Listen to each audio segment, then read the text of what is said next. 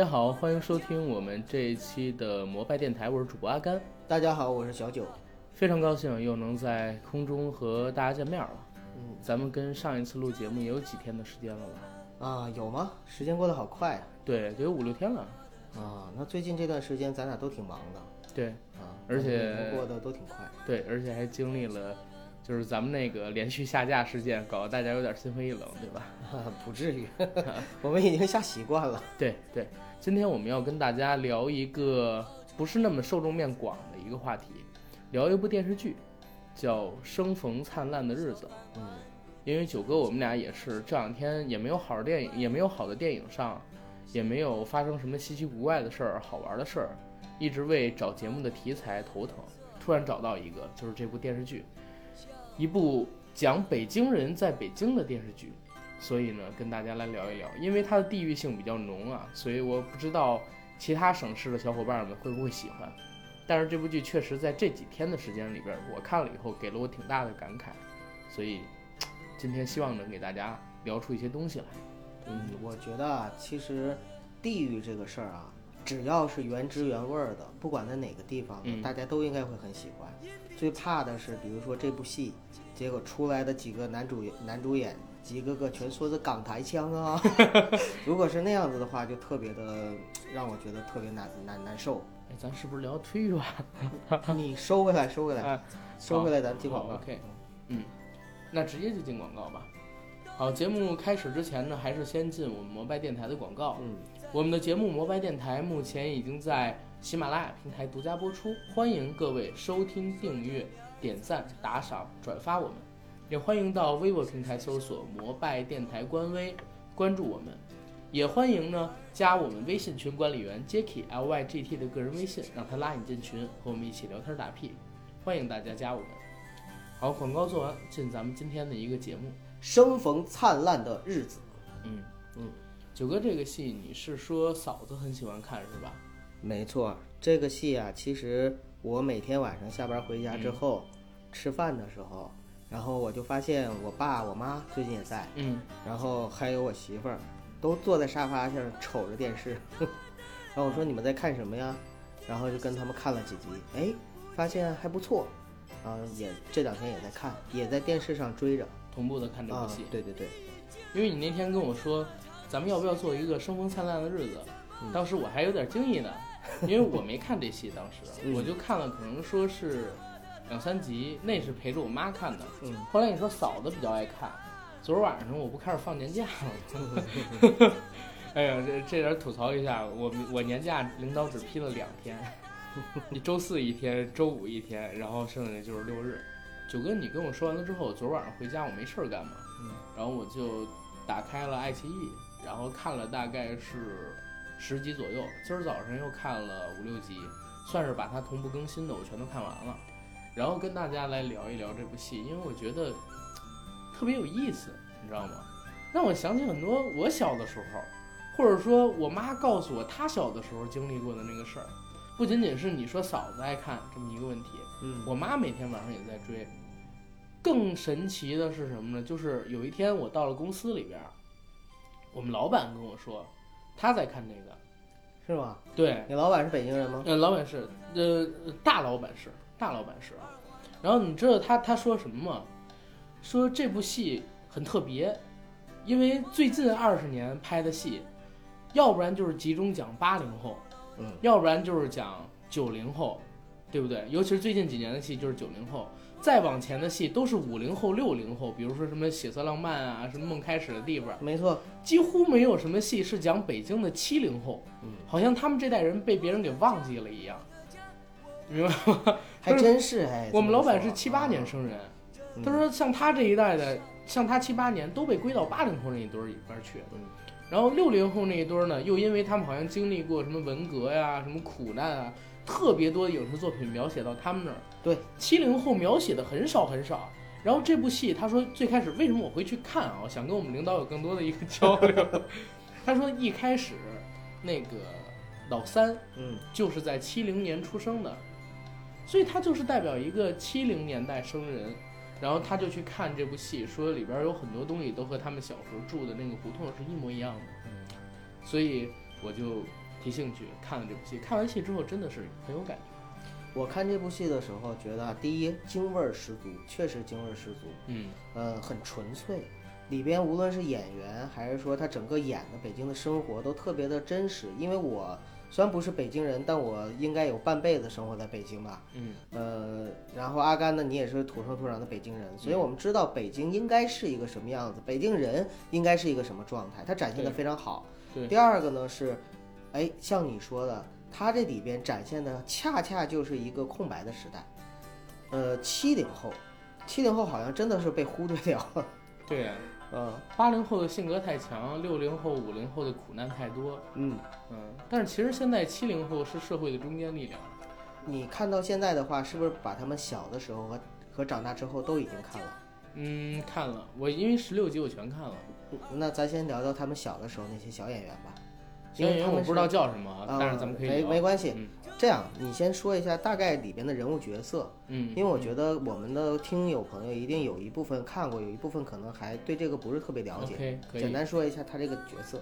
好，可以。其实这个故事非常简单，就是讲上个世纪七十年代，咱们北京的一个胡同里，一个普通人家，这家人姓郭，嗯四个儿子，在他们的成长经历中发生的事情，其实就是跟着时代一点一点的在写。这部戏主要的演员班底呢，呃，我熟悉的有几个，一个是扮演老郭，也就是父亲角色的，嗯是咱们的白三爷，嗯，刘佩琦，也是中刘老师对，也是仁义的老戏骨。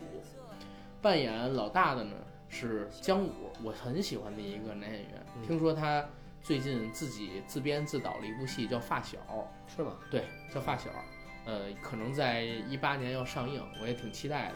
他在这部戏里边呢，扮演的是四个孩子中的老大，老二呢是今年的银屏戏霸张嘉译。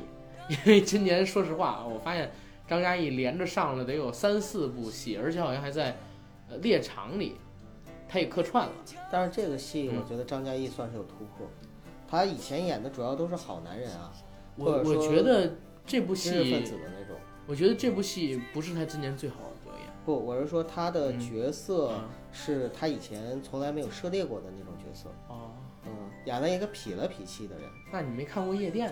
没看过你没看过《夜店》吗？啊他在里边演一个劫匪。是吗？对呀、嗯，就是徐峥他们演的那个小成本的喜剧，在一个超市里边发生的故事，零九年上映的，他在里边演劫匪。嗯，他这里边的角色就是没有文化，很粗俗，然后操着一口陕西口音，啊，是这样的。嗯，我觉得他今年真的很牛啊，张嘉译。他今年拍了好几部戏，而且我最喜欢的一本书吧，最喜欢的几本书之一的《白鹿原》，嗯让他投资，他就是那部戏的监制之一，嗯然后投资拍成了电视剧。这电视剧我觉得最起码拍出了部分那本书的风骨吧，让我挺满意的。我也很喜欢他的一个表演在那部戏里。嗯，但是有一个受不了的地儿啊，就是张嘉译那个驼背，我是受不了，因为你知道《白鹿原》里边，白嘉轩这辈子腰杆都是直的，一定要是死直死直的。嗯，但是张嘉译最有显著特征的就是他那个僵直性脊柱炎是吗？还是什么东西？他有一个脊柱炎的毛病。所以他这个在这部戏里边倒是挺符合角色的特征，呃，对，吊儿郎当，我也老喜欢吊着肩膀那种，真的嗯，哎，我告诉你，北京好多人都喜欢这么是做，就是爷摊着走，你知道吧？啊特别舒服。我没事儿也是，我就我就老喜欢搓步走。嗯，我妈跟我同事、我女朋友天天说我，也改不了这毛病，就是你总是习惯啊，把手插在这个兜里，然后晃着走，嗯，那么着走的话特舒服，你不用不用，哎，包括北京那个摊，北京摊，北京摊儿，嗯、这这种东西都是北京人懒的一个，对，怎么舒服怎么来。然后就是说，老三呢就是果敬林，果敬林其实说实话我了解挺少，但是好像他的死忠粉儿挺多。呃，果敬林，我一看他的时候我就觉得眼熟，对，呃，好像在很多电视剧里边有，但你又想不到他演过什么角色，对，对吧？反而且正竟然是个编剧，对，竟然是个编剧。然后其实这就是这部戏的一个主要的班底。嗯其实我们看啊，没有什么现在所谓的小鲜肉，没有现在所谓的什么小花旦，所以这部《生逢灿烂的日子》可以推荐我们七零后、八零后、九零后、零零后的听友，甚至更早的听友都可以去看，因为它是随着时代在讲这四个兄弟个兄弟，成长的这个经历，嗯，所以和时代是可以对应上的，和你们经历的也是可以对应上的。嗯，阿刚，我倒是觉得他他并不是一个完整的，就是成长的这样的一个成长史，嗯因为他讲的其实是两个阶段，一个呢就是老大、老二、老三、老四，嗯。在他的年轻时候，嗯。那个时候呢是由四呃有三个年轻的演员，嗯。再加上老大就是始终是姜武嘛，他们演的。再有呢就是一晃把他们大学毕业，老三大学大学的这个时间段就过去了。嗯。跳到了就是改革开放之初，他们已经进入了工作岗位的时候，这个时候由少年变成青年甚至中年的时候，然后这段的感情经历，主要就写这两个阶段，并没有是比如说从小到大这样一一一次去来描也也不。是啊，嗯，其实是从小到大，有因为？因为他这部戏还没演完呢，在后边因为他们刚演到八十年代末九十年代初，他们还会演到现在吗？会啊，啊，我一直以为他们就演到几家人到那个，比如说最后老大、老二、老三、老四都找到自己的幸福归宿，就差不多 OK 没有没。有没有，嗯因为因为这部戏的话，我看到他那个片头啊，嗯，剧那个片花里边儿还有这个现代戏，所以我觉得应该还会再往后演那我们拭目以待吧。。啊对，我们拭目以待，我觉得应该还会再往后演。嗯，反正我是觉得这个戏有意思在哪儿？北京已经很多年没拍过这样的一个剧了。你知道没错上一次我有印象，排出这种电视剧是叫什么名不是，叫《家有九凤》，没看过。李明启，嗯，李明启奶奶演的。然后他家呢是有九个闺女，明白吧？所以家有九凤。对，所以叫家有九凤。他们家有九个闺女，每个闺女性格都不一样。然后呢，这几个闺女她们的年龄从五零后到八零后，嗯哎是不等的，所以就会产生各种各样的问题。比如说老大，啊、因为五零年生人，没上过什么学，嗯，所以一直在家持家，帮妈呢管账什么的。他们家是是盐堂就，相当于是个哎，第二个妈妈了。对对对。然后老三成长的时候，正好是赶上文化大革命的时候，最激进。文革的时候，第一个跳出来逗他爸爸，嗯所以呢是他们当时街道办的一个红圈儿。再之后，老八因为当时是第二受宠的一个嘛，说老九因为老九实在太小了，才是一小个头儿，他爸临死前然后他怀上的，嗯老八就非常的叛逆，未婚先孕啊，然后搞上一个国外的老头儿，然后这老头儿最后还抛弃他，老八最后疯了。然后老九也是，就是整整个戏很有意思，也是一部时代剧吧。北京已经好多年没有出过类种这种类似的剧了，嗯所以看到这个《生逢灿烂的日子》，引起我挺多遐想的，你知道吧？而且这部戏开始不叫《生逢灿烂的日子》，叫北京人的北京，叫《北京人在北京》。北京人在北京。对，叫北京人在北京，呃，非常有意思嘛。可能最后也是觉得这个地域性太强了，就改成了这个生逢灿烂的日子。嗯，但是我一想，还真是，其实它就是北京人在北京。对，里边有很多桥段，我小的时候也经历过。啊，哪些？来给我们列举一下你比如说，因为我家里我我是有兄弟姐妹的啊，啊。我是有一个姐姐在的，嗯我不是独生子女。对，所以其实它里边呢有非常多的桥段，我都经历过。我记得我很清楚，我小学上，呃一年级的时候，被一个二年级的孩子，那孩子姓李，对，拿一柳树条抽了一下，然后我姐比我大四岁，带着那个他们班的几个人，然后一起去堵那个男生。那会儿还是小男孩，把他打了一顿，嗯然后他们家家长还来找我们家，嗯然后我还管他爸叫叔，嗯啊，后来给他们家又道了个歉，这是一个事儿。然后第二个事儿呢是什么？像这种兄弟或者说姐弟之间的一个对话，我们常有的。嗯，再有，我小的时候也不住楼房嘛，嗯你知道吧？也就是胡同嘛。对，就是大家都可以互相叫着一起玩儿，小孩子们，嗯然后追跑打闹。我记得很清楚，是那一年，呃，我们家那胡同前边儿啊，摆了一堆砖，这砖是码的整整齐齐的，明白。对，然后呢，还有一坨沙子，我们小孩儿就是跑到那个沙子堆上挖坑，或者说把那个砖，然后拿下来，两块儿一起磨，磨出那种红色的粉末儿，嗯你知道吧？小时候也不知道是从哪儿听说，就傻的不行，觉是听呃就傻的不行，因为听说呃这种砖的粉末可以当老鼠药杀耗子，哎，真的是这样。然后我们当时就磨磨磨磨出好多了，也不怕脏，小的时候拿一张纸，然后就给它包着。最后这些粉末都去哪儿了也不知道，有可能真让耗子给吃了或者怎么样。嗯，这种事情很多。然后还有一个就是这个《生逢灿烂的日子》里边有一个事情，就是挺残酷青春的，但是在我身边也正巧有这个真事儿。嗯老大经历的人生的最大变故不是入狱了吗？对，因为过失伤人，因为呃过失杀人。呃，因为就是为了嗯帮老三去，老三受欺负了，然后老老大去维护他，结果不小心把对他邻居家的儿子给捅死了。对，真是不小心，对吧？因为是有沙子迷眼睛了，手没看见，对然后给捅进去的。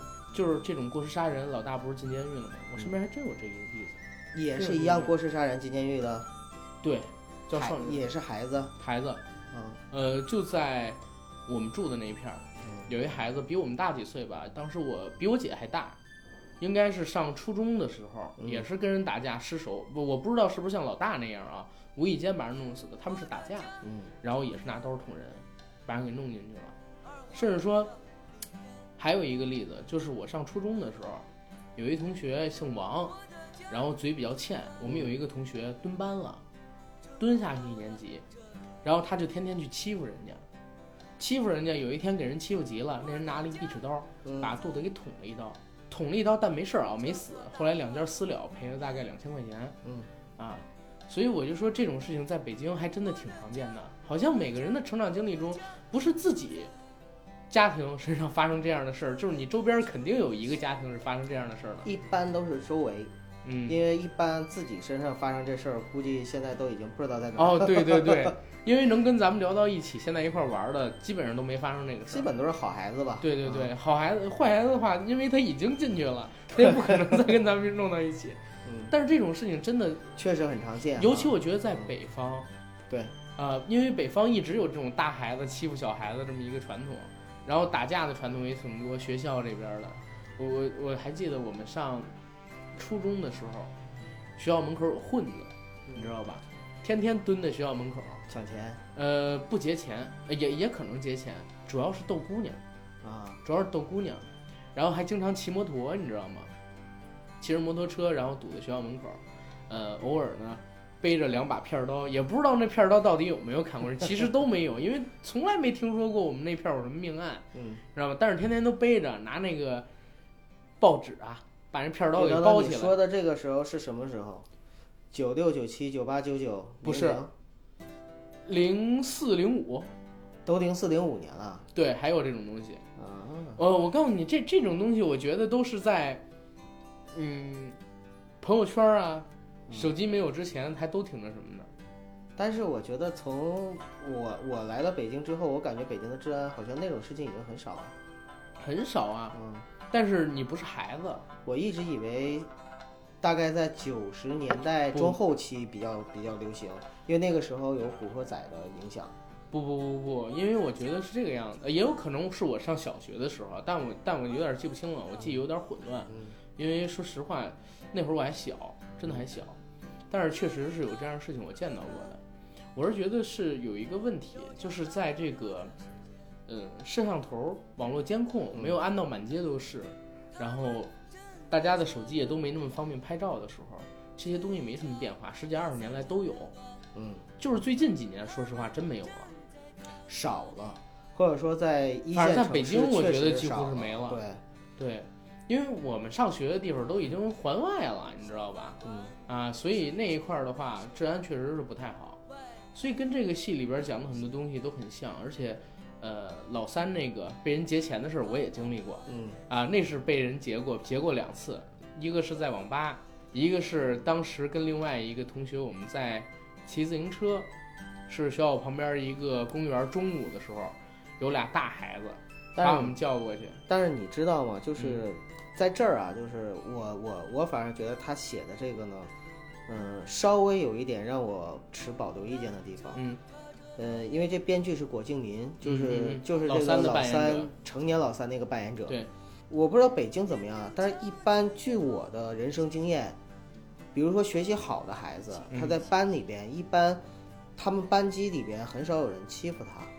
就是欺负他的小混混，或者说欺负老三的这种，不应该写的是他的班级的同学，应该是他，或者是其他学校的，或者就是他们学校的其他班的，还比较常见，真的是这样，真的是这样。不信你可以去打听打听，呃，可能是你个人的这种经历吧。嗯，但是我身边我所知道的所有的都没有，你觉得是老师会维护他们这些学习不只？是，因为你知道啊，就是一个孩子他学习好，然后那个他身边的这些小混混，应应该来说哈，就是嗯。自己的同学，一个是也会维维护他，第二个呢也是有求于他，比如说抄个作业啊或者什么的。我我给你讲个好玩的事我们这边学习好的同学都是帮我们写作业，真的真的是我所以啊，就就是数学作业你要知道，就是像老三，他也不是情商特别低的人，嗯。就是就所以就是在同学关系里边，一般我所知道的，我虽然不是小混混，但是我知道的小混混一般不会欺负学习好的好孩子，他们都说小混混之间打架或者是怎么样，或者是我实在看不惯你，我去欺负你。嗯，但是你看，就是在这个戏里边，就这一点，我觉得如果他能够更好的去设计一下，可能会更完美，或者说我觉得。这个还挺真，这可能是我觉得是个人的成长经历，嗯哎，也有可能是这样。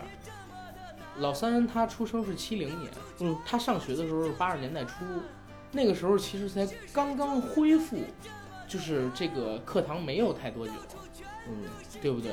刚刚恢复这些课堂没有太多久，所以发生这样的事情也不奇怪，因为大家可能对那个时候学习好、学习不好都没什么概念，因为不管你那个时候学习好还是学习不好，到最后可能出来都是一个卖猪肉的，或者说是一个呃修鞋的，因为那个时候工作没有贫富贵贱之分。不过，就是他们童年就是写老三的时候，有一个情节我印象特别深刻，嗯就是老三被欺负了，被欺负了之后头不是被拍了吗？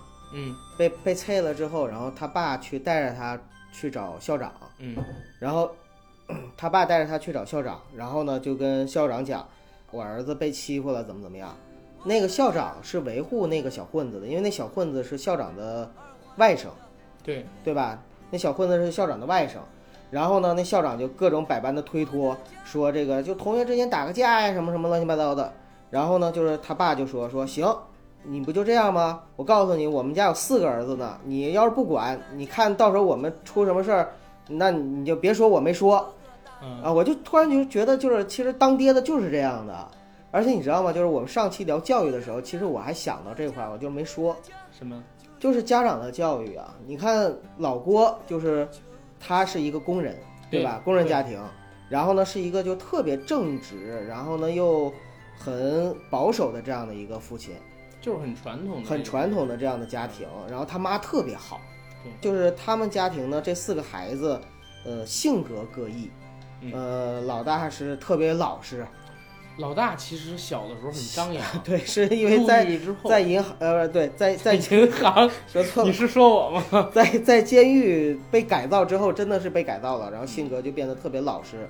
老二呢是那种就是从小混不吝，然后爱打架、爱惹是生非、痞了痞气的。然后老三呢就是学霸，特别的别人家的孩子，啊，对别人家的孩子又很聪明，对，还孝敬。但是这里边可 是不是因为老三是编剧啊，所以给他加戏份加的特别多而且老三是从一开始从他出生开始讲，啊？对，所有的戏剧冲突也都所来源于以他相当于就是这个戏的主线了哈。对他，他其实真的是这部戏的主线。嗯嗯，这部戏如果有两个男主角的话，一个是老二，一个是老三。对，但是戏点跟这个戏的脉都是老三三身上啊。嗯、所以葛敬玲给自己，对，也有也有你说的这个可能。然后老四呢，就是一个小宝儿，稍微有点结巴，但是呢，上面有仨哥罩着，平时也不是受什么欺负，就几乎老四的性格就在这里边描写的就不是特别出彩了。对嗯我觉得这剧本写的好在哪儿？嗯就是你身边啊，呃，如果你真是有这样的亲戚朋友，嗯，他们哥儿几个，只要是超过两个的啊，都会这样，不可能每一个性格都是一模一样的，那肯定的。绝对有的横，然后有的内敛，横的那个去挑事儿，嗯然后剩下两个人跟着他后头屁股后头走，不管横的那个是哥哥还是弟弟嗯啊，他都是挑事儿的那个。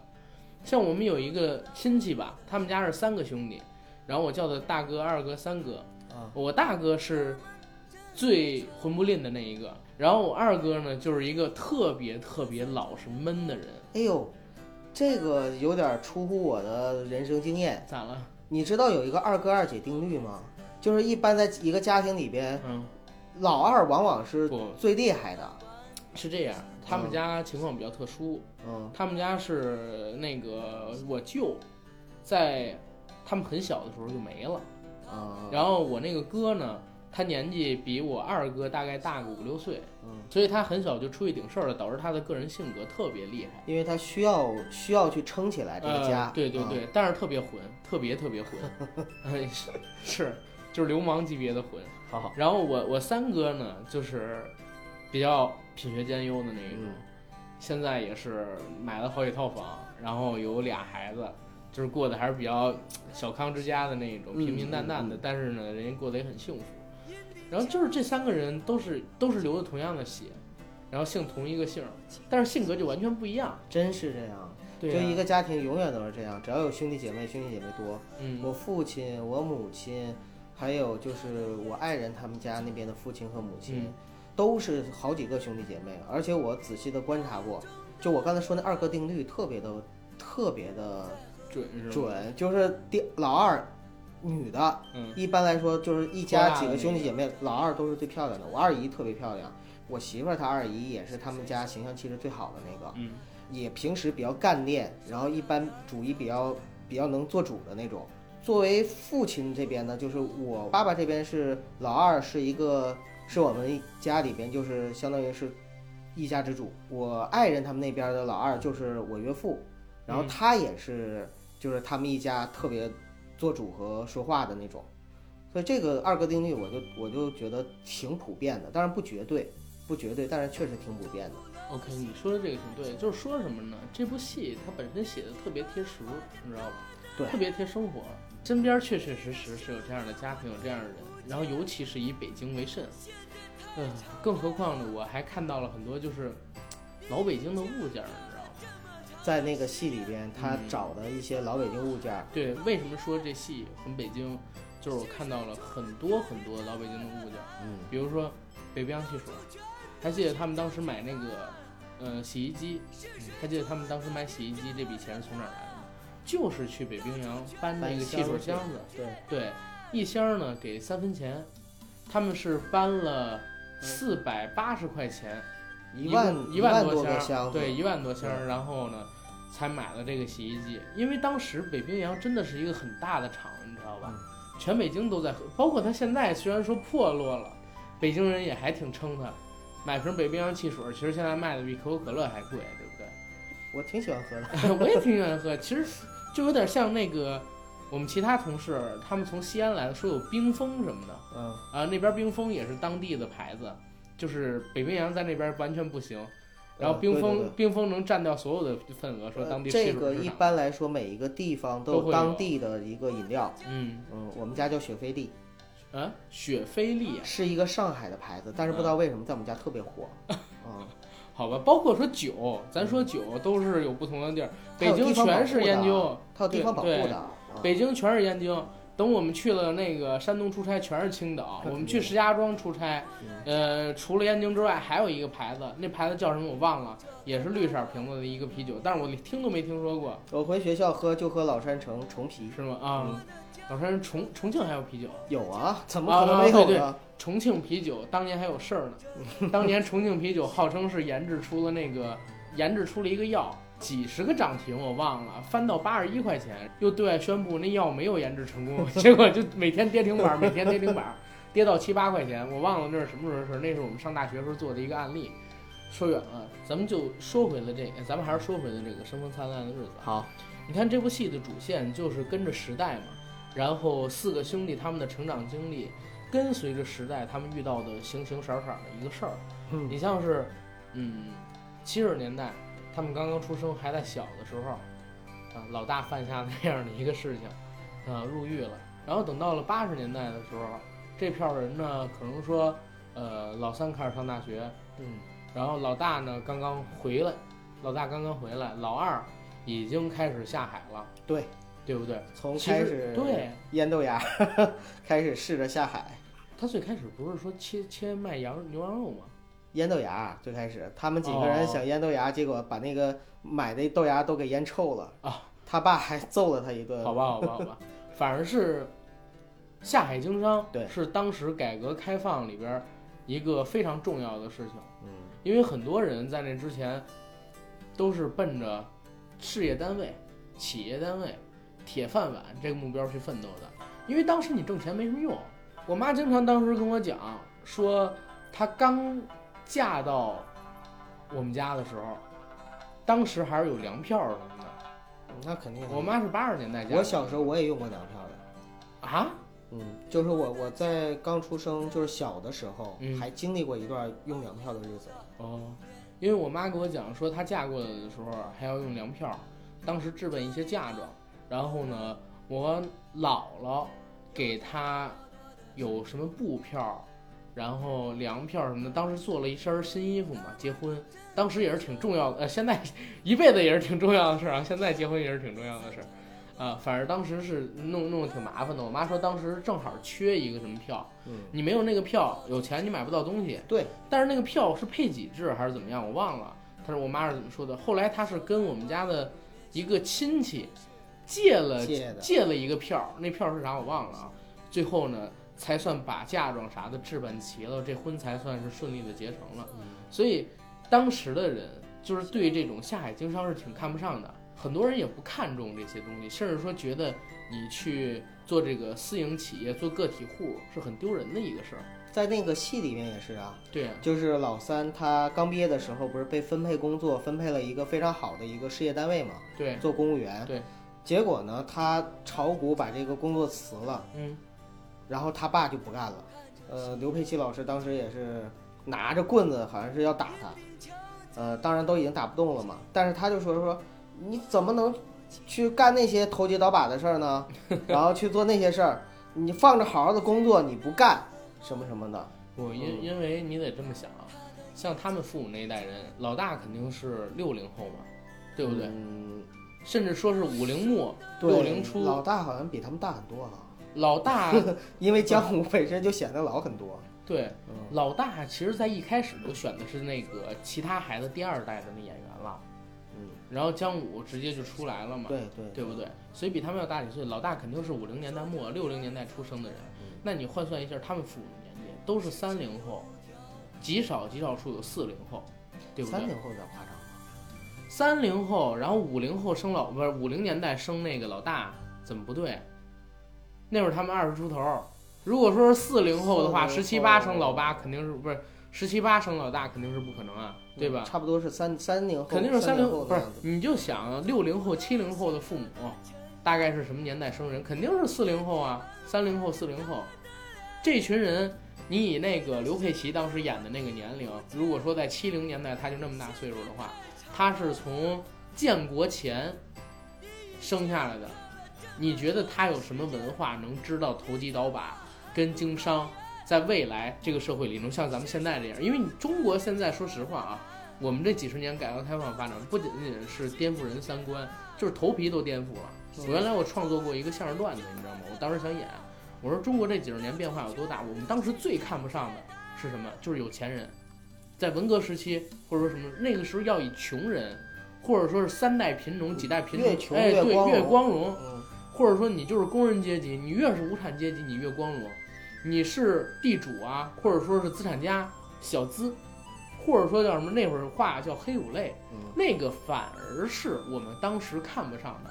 但是现在你看几十年过去，我们现在喊喊谁叫爸爸？马云，喊谁叫爸爸？王健林，喊谁叫老公？王思聪，这都是最有钱的人。按理说那个时候我们什么都看不上，对不对？而且在当时那个时候，文化人也是被唾弃的，对不对？就在文臭老九革的时候，对，叫臭老九，就在文化大革命的时候，文化人他都是被唾弃的。呃，有一部分是吧？最起码是被唾弃的，大家不敢当着社会的面前，然后说我是文化人。但是现在呢，看知识分子又被提起来了，就是说这几十年的一个变化，他是从头到脚头皮都颠覆掉。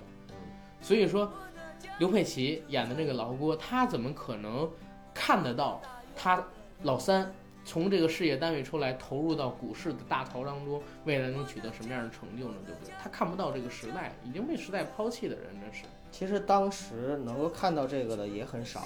你像老三这种，已经是属于比较有意识的。非常有意识、嗯，对，已经就是很多人都是对这个时代的很多的哎潮流，再再给你讲一个事儿，嗯这个戏为什么就是好是好在这儿？你知道北京有特别多的有钱人，都像那个大马一样，嗯马晶儿，你知道吧？嗯就是带着老三出去那大混子，嗯嗯，因为我我我爸 原来就是一个就是挺混不吝的人，嗯但是后来为什么能当时做一个厂子有点钱，就是因为胆儿大。当时敢出去干这种社会上叫投机倒把，嗯实际上就是干个体的人。嗯如果说他一直干到现在，基本上都有钱了。对，基本上都有钱了。如果说你当时没点胆子，你是不敢去干这个事儿的。而当时有胆子的，全部都是社会上就是学习不好，然后嗯、风就是这个风评不好的人，嗯你知道吧？很少有像老三这样品学兼优的，然后从事业单位毅然决然跳出来。对对对。啊，真的是这个样子。然后你们老三那个性格、不，老三那个性格是非常不符合我们眼中的对北京人的这样的一个印象的，对，所以我我就记得特清楚。嗯小时候来我们家玩的那些叔叔伯伯呀，嗯就是混的比较牛一点的，一个一个全都混的不行，就是脏话、抽烟、喝酒嗯啊，一个一个的全都会。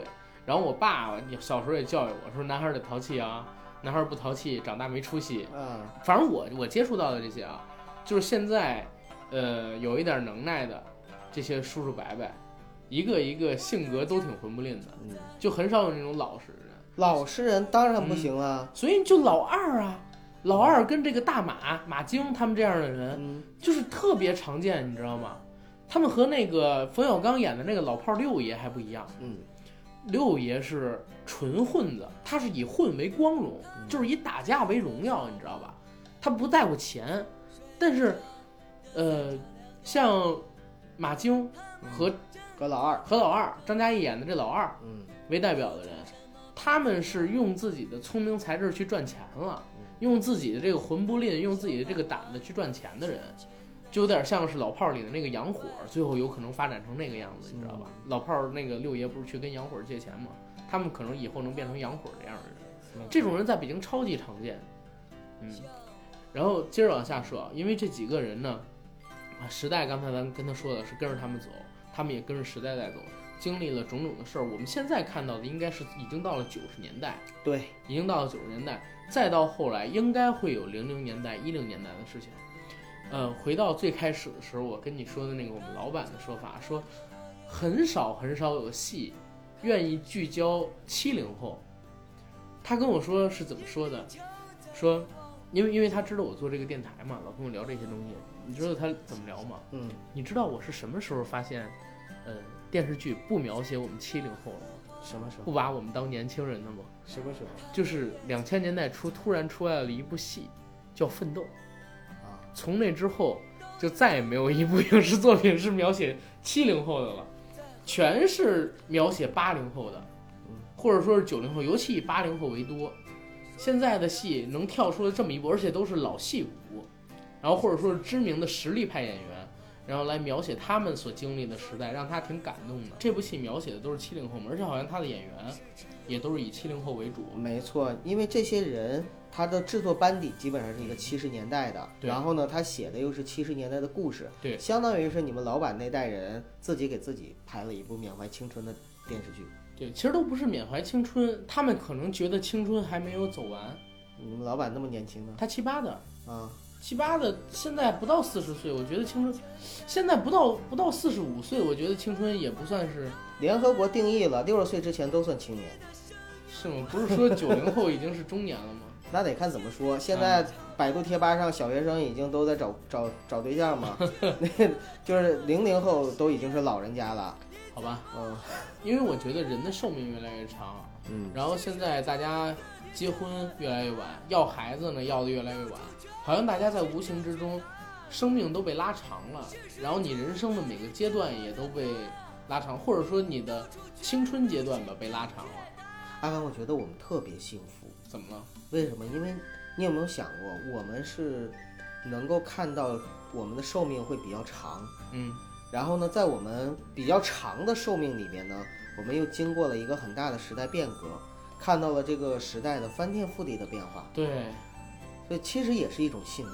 对，对，对，因为我看很多书嘛，你说古代，嗯咱们就说在十八世纪之前、十七世纪之前，就是工业革命之前，嗯人类的 GDP 几乎增长幅度就等于是没有，科技水平也一样，对，文化也一样，就是在最近几百年的时间里边大爆发。对，所以，而且中国的话啊，还都是从建国之后嗯，啊，这票人或者说是七零后、六零后这代人建立，甚至可以说从改革开放之后，对对对，见证的发展是最大的，因为他们的生活真的是翻天覆地翻天，覆地，地覆天翻，然后呢，有太多太多的不可能、不可思议在他们身上发生了。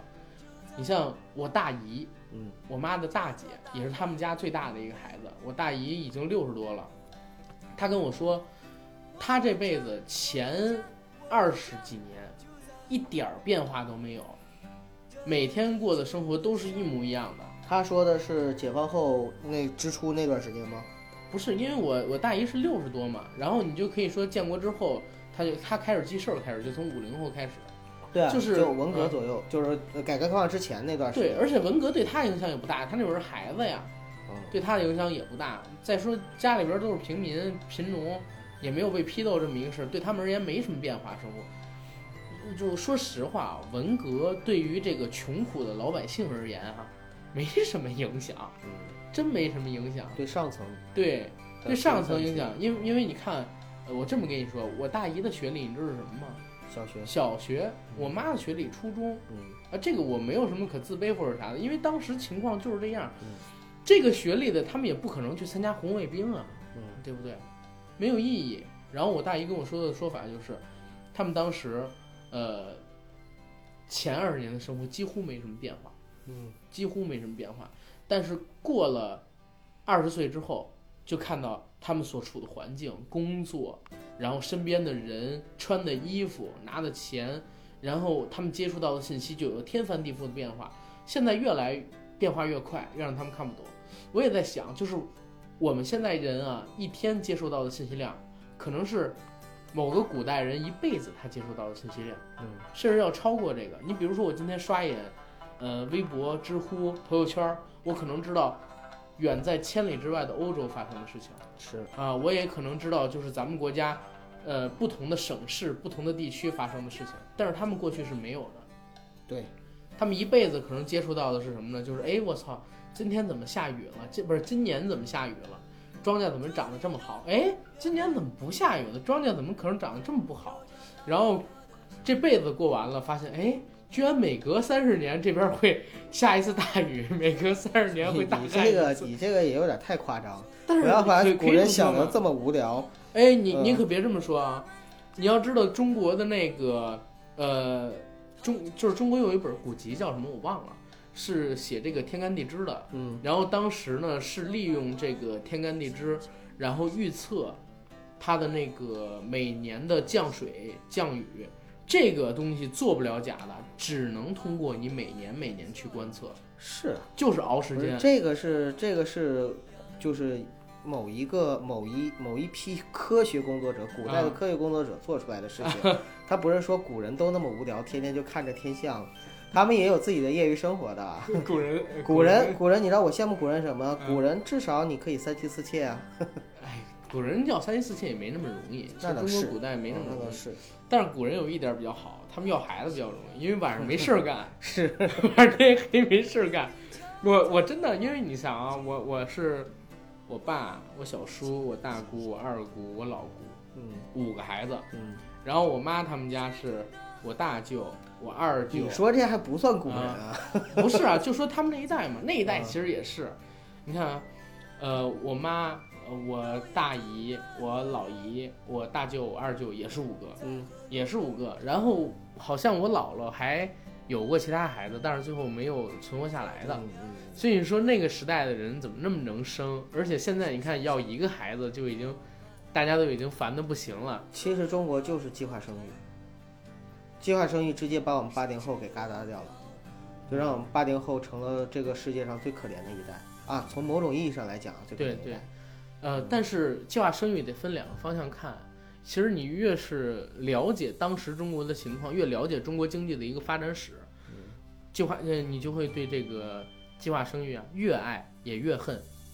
这个不谈，这个不谈。这个不谈，呃，因为爱恨无所谓，都是过去的事都是过去的事了。但是但是不论怎么样，我想说就是很多人天天骂这个计划生育，其实我觉得你们都是，也，就是我这个东西你骂也是对的，但是我觉得大家事儿得分两面看，因为其实说实话，你们都是既得利益者。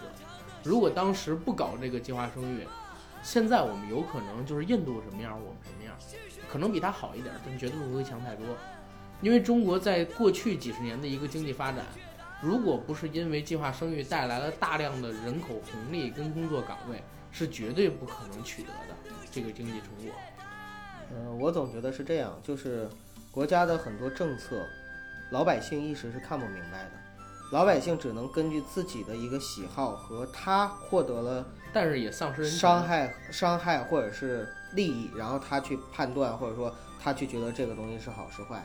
嗯，只有历史，你站在一个非常高的角度，你站在一个非常长远的眼光去看的时候，你才能够去分析他到底当初的初衷是什么。我觉得哪怕再高的人在评论这个问题的时候，都评论不太了。那你还评论什么？咱不评，论，咱不评论。这个，不评论这啊，个。咱还回到咱们生逢灿烂的日子。生逢灿烂的日子，啊，你看“生逢灿烂的日子”这名字起的就特别好。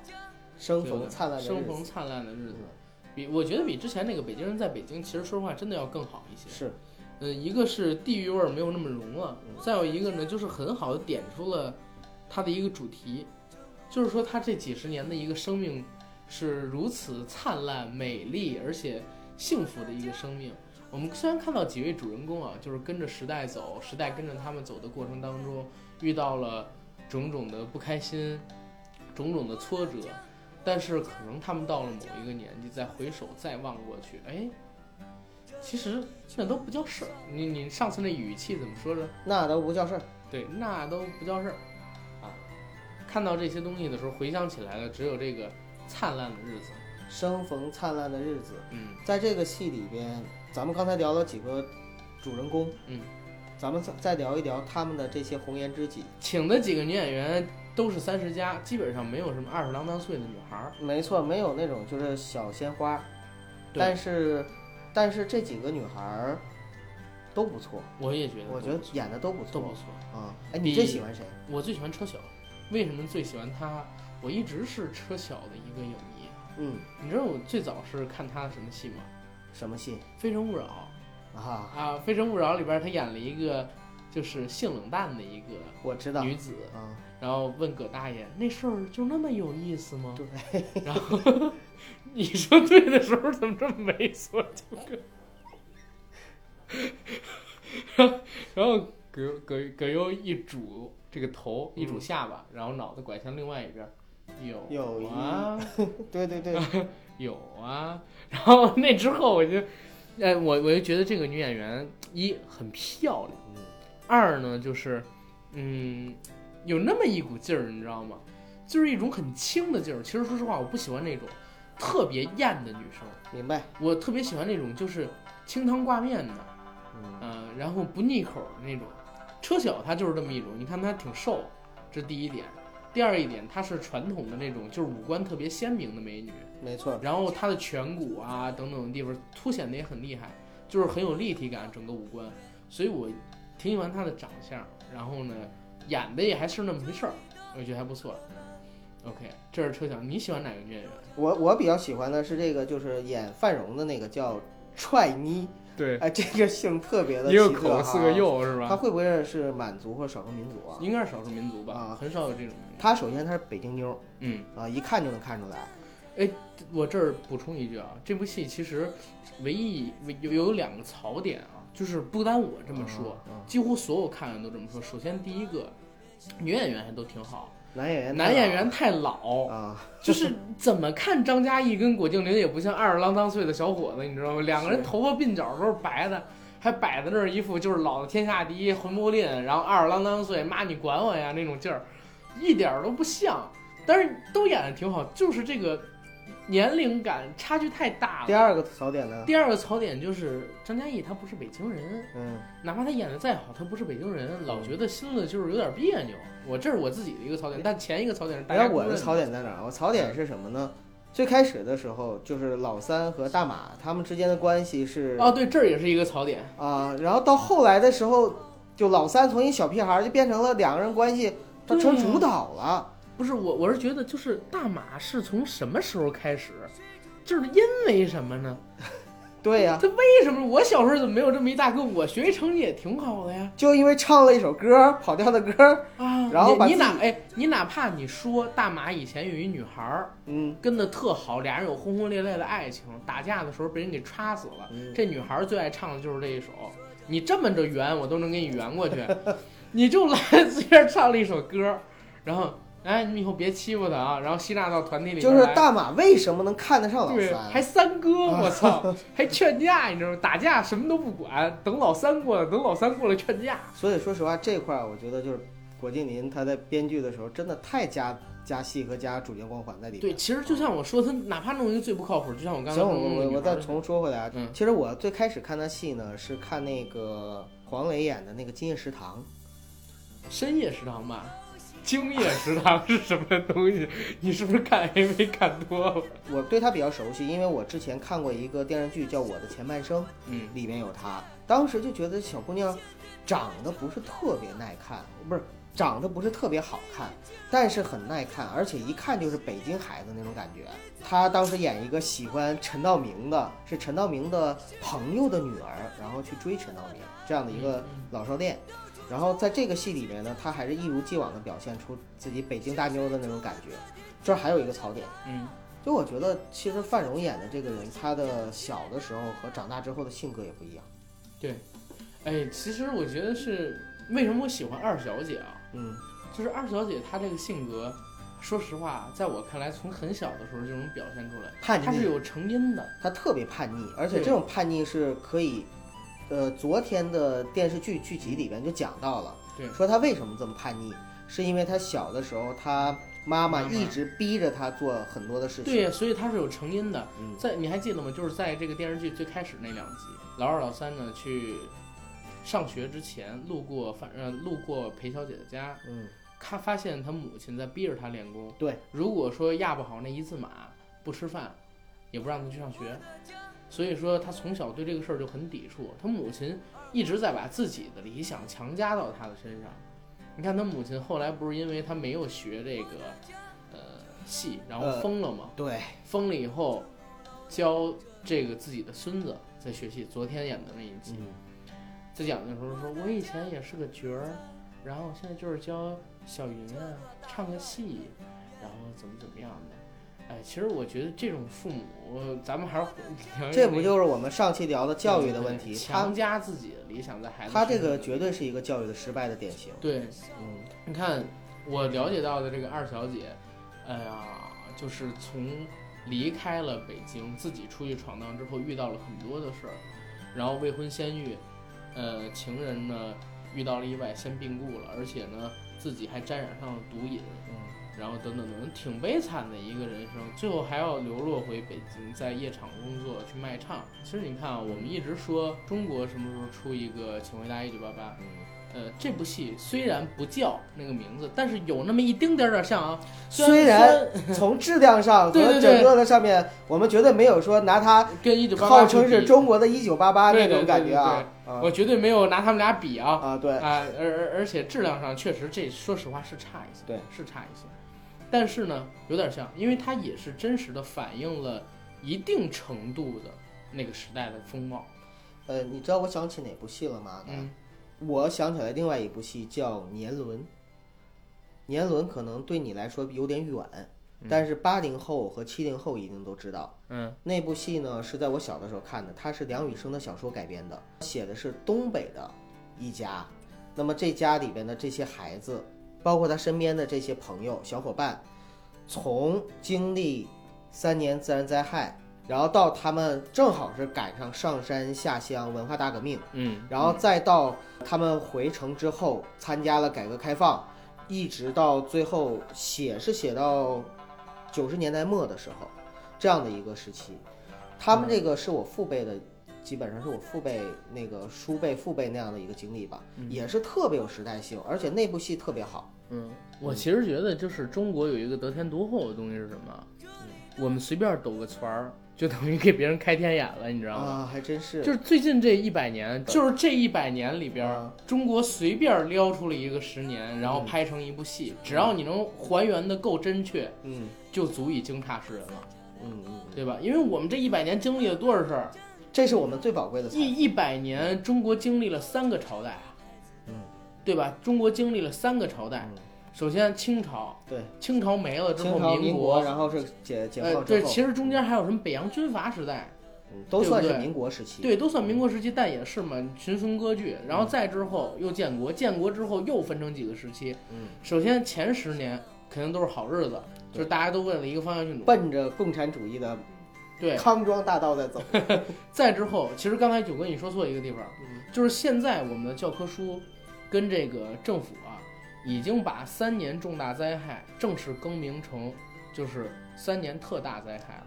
我说三年自然灾害，对，你说三年自然灾害，因为任何的历史数据都表明，那三年里中国没发生什么自然灾害，你知道吧？是是是，就是嗯就连邓小平同志当时都说了，就是一分天灾，嗯九分人祸，对，都是这么评价的，所以叫三年特大灾害。但是你知道吗？刚嗯我曾经听过中国人民大学的一个教授，嗯那教授真牛，他讲了一个讲座，就讲到了当时我们的主席为什么要这个我觉得这个咱们不聊。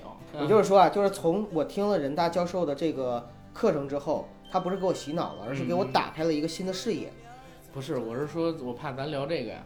我明白哎呀下边下 边下边有些恐怖的东西啊，会评论我们，你知道吗？我明白。有一些有一些就是上次咱们在上上期节目结尾，噜噜噜噜噜噜噜，是吧？会来评论咱们，然后然后咱们我叫他们的，你看噜噜噜噜噜，快来评论我们呀，这些人。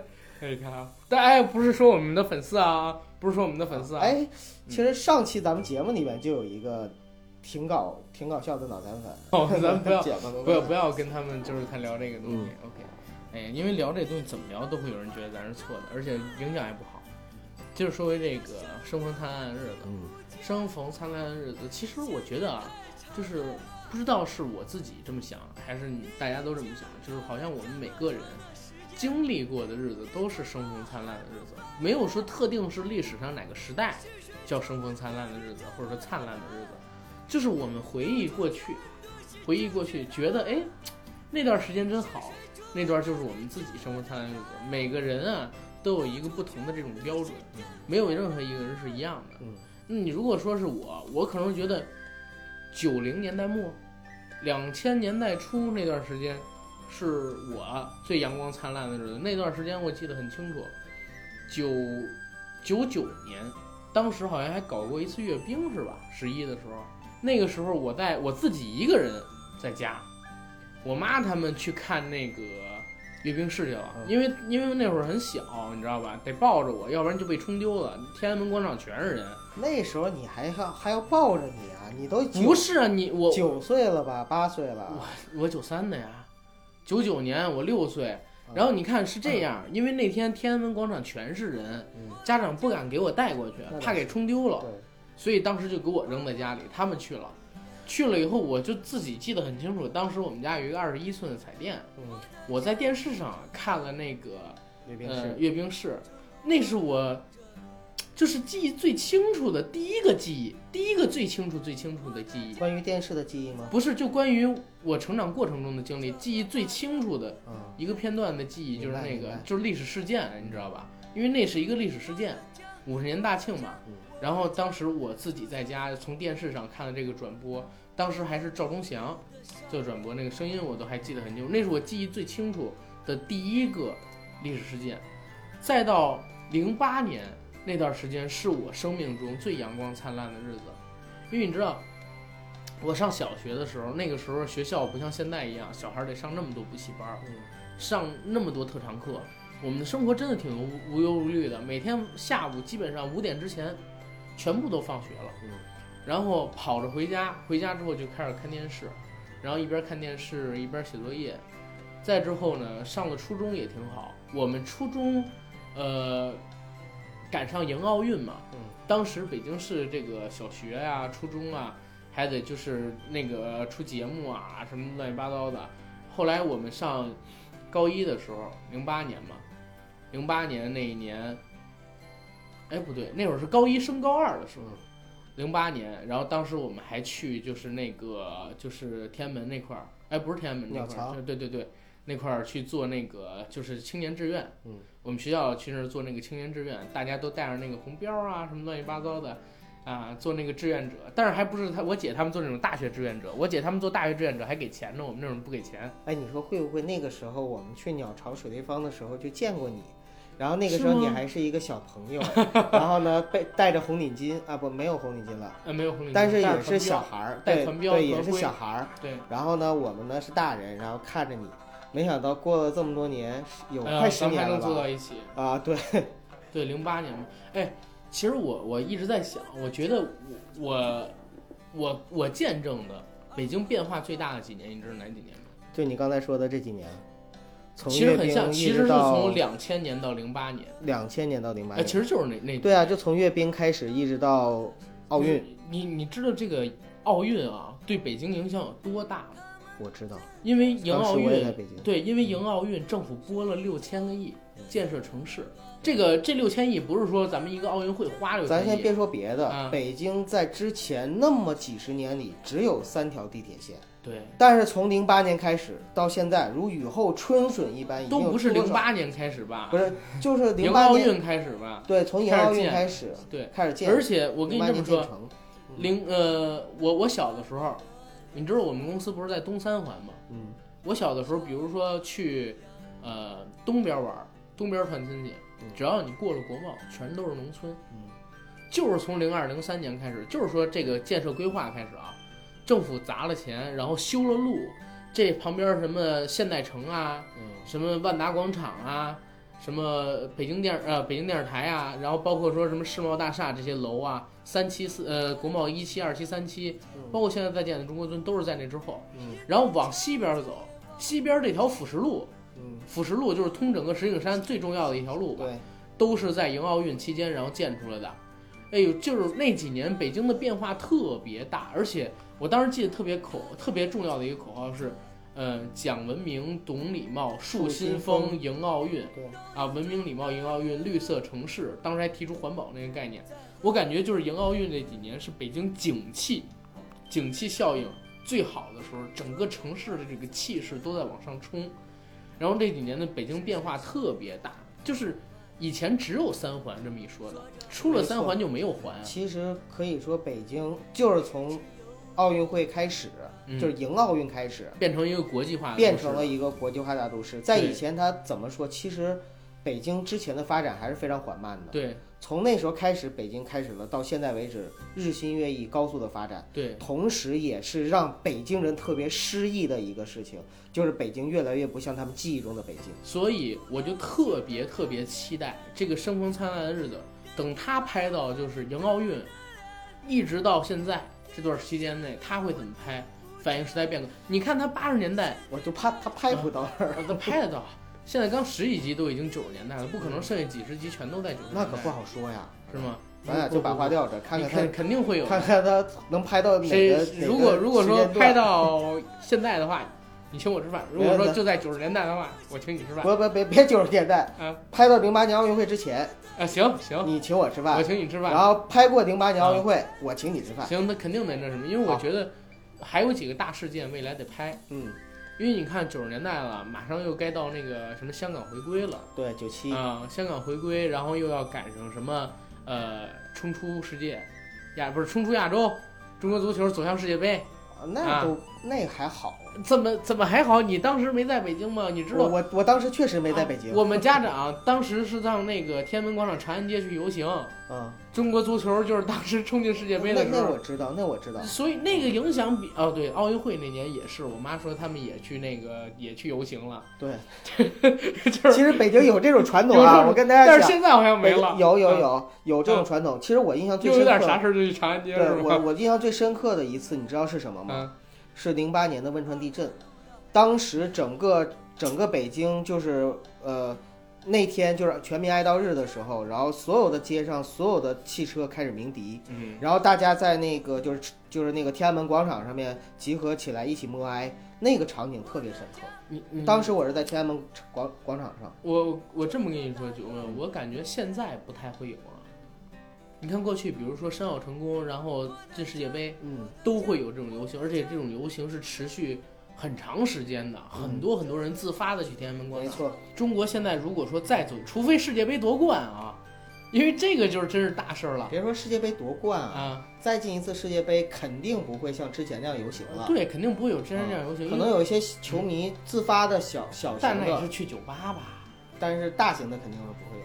对，你这么一说的话，上一次的集体的嗯黄、呃不是集体的那种，就是特别大型的，还真是汶川地震那次，对吗？因为那个时候很严重。那是举国嘛，对举国，对嗯你第一次发生，除了唐山之外，第一次发生那么大的一个地震灾害嘛。然后，因为我是感觉怎么样？首先第一点啊，就是拥有那么强烈集体意识的那一代人已经老去了，嗯他们已经在社会上不占有强大的话语权了。嗯你比如说有那么强烈集体意识的五零后、六零后，或者说七零后这一代人，现在他们心里边那团火已经逐出下去了。以前都是集体主义，现在个人主义是在我们这一代，或者说我们这上下两代里，就是很盛行的一个东西。集体主义已经消去了。再之后呢，就是大家宣泄的口子比之前多了，没错，对不对？嗯之前大家宣泄的口子是什么？我我只能在家里吼几句。两千年的时候，真的绝大多数人都只能在家吼几句。那会儿，你看那《中国合伙人》那个电影了吗？嗯，看过，那一年在中国申办两千年奥运会失败的时候，嗯有人砸了一个电视扔在城东青呃扔在城东青推着二八车那条街上，嗯对不对？那是他们宣泄的方式。然后我妈当时给我讲说，申两千年奥运会的时候，因为我妈他们不懂英文，嗯当时北京不是差一点点吗？就是最后的宣布的时候，好多人都以为是北京，我爸都去放炮了。啊，是吗？，对，就是买了专门买了炮，然后去放。你就想那个时候人的集体意识，这个国家荣誉感有多强？我挺怀念那个时代。对啊、然后现在的话，你看有什么宣泄渠道太多了，朋友圈、微博，大量的文章发在什么今日头条，拍各种各样的视频，你你不缺少像当时那样一个渠道。当时可能说你几万人冲到这个，不能说冲到啊，要被禁了。咱们这个节目就是几万人自发的涌上街头，对对，涌上街头，去天安门广场附近那块儿，就爱国主义的这种游行，其实挺好的。但是是这样，嗯 第一，我认为啊，就是这是北京的一个传统。对，从十里长街送总理开始，就是长安街已经成为了已已经成为了一个就是北京人，呃，自发的去做一些这样的一个象征，或者说一个这个传统，我认为还会有。对。第二会有创新，比如说下次再遇到一个让我们有重大历史事件和重大历史意义的举国欢庆的这样的时候，嗯。我相信涌上街头的人，每个人都会拿着手机直播吧，开吧，大家看一下这个，哎，各位老铁，双击六六六，走起来。走起来！哎，感谢各位老铁啊！哎，给我刷三个游轮，我爬上旗杆儿。不是他，他他会这么说。哎，喜欢的点一，不喜欢的点二。哎，如果大家觉得我这个视频好的话，摁着我这老脸，双击六六六，走起，老铁们！对，但是 这位就是刚才你有一个词儿，你知道为什么哎了一下吗？嗯，就是自发两个词用的特别好，因为你说十里长街送总理，其实是不让当时去送总理的，所以是自发呀。不自发，嗯，就是因为当时周总理去世的时候不允许办那个各种各样的活动，你知道吧所以是自发走上去。因为当时还是那个对对对四人帮，对对，所以当时就是很，就是天安门广场确实是基本上都是自发，基本上都是自发，哪年都是自发，对吧？就别别往下聊了啊。对对，我说哪年都是自发，我说两千年嘛啊，零八年都是自发嘛，是吧？一寸山河一，不不 说了，不说了。你 我让你不聊不聊，还要非要说好出来。好，接着说这个生活灿烂的日子。你看，我还特别想看他们那样的，就是他们在描写这个时代会。其实我跟你说，要真想描写，绝对能描写。你看老三上大学的时候，嗯，他是七零年的，但他一下跳过去了。对呀、哎，这一下他这跳过来了，代人他们是经历了，他们全都经历了，老大、老二、老三、老四，除了老呃不是全都经历了，老大、老二、老三、老四全都经历了。因为你你看七零年的那是老二比他大几岁，无正好外乎六七他上大学六八年对吧？上大学的时候，对吗？嗯。所以大学那一段跳过去是这样的。啊，但是如果说他想反映历史事件的话，我觉得啊，在后来一定还会再加上什么香港回归啊、申办奥运会这样事儿的，因为其实七零后那代人是香港回归感受最强烈的那一代人，嗯，对不对？申奥成功也是他们感受的最强烈，因为那是他们时代话语权最强的时候。我感觉为什么现在我们老板会那么说？说现在记录七零后人的电视剧越来越少了，是是从哪儿出发啊？首先，你看啊，我们之前的这个影视行业不像现在这么发达，嗯对不对？然后当时掌权的都是什么电影？你看第五代、第四代、第三代，嗯，对不对？第六代其实很多都是七零后，但是第六代拍的东西不行，你知道吗？真是拍的东西不行。没错，电视剧也是，电视剧也是很多的，呃，老导演或者刑侦剧。以前我们很少拍时代剧，时代剧都拍古装，很少有拍现代的时装剧，很多都被禁了，你知道吗？可能也是因为嗯审查的原因。对呀、嗯，然后到了最近这些年，我们影视行业大发展的时候，一辈一辈的青年导演出来了，很少有拍七零后的故事。为什么我觉得徐峥能火啊？徐峥其实一直在表现七零后嗯，他真的一直在表现中年人。他的电影，你从他最开始的那个，嗯，人在囧途，人在囧途嗯到泰囧到港囧到心花怒放都是，其实都是一个接近中年或者已经到中年人的中年危机对困惑，对对还有对过去的缅怀，对还有对未来的迷茫等等等等。对对对，他一直都在讲这样。为什么我说徐峥的我，他其实就赶上这么一个，因为现在有话语权的真的有好多都是八零后的导演，九零后的导演甚至都有了。你让他们拍七零后，嗯他们也拍不出来，因为他们没经历过。我现在其实说实话，我超喜欢张嘉译，我很喜欢他的《白鹿原》，然后他之前演的戏我就看过一部，那一部我最喜欢。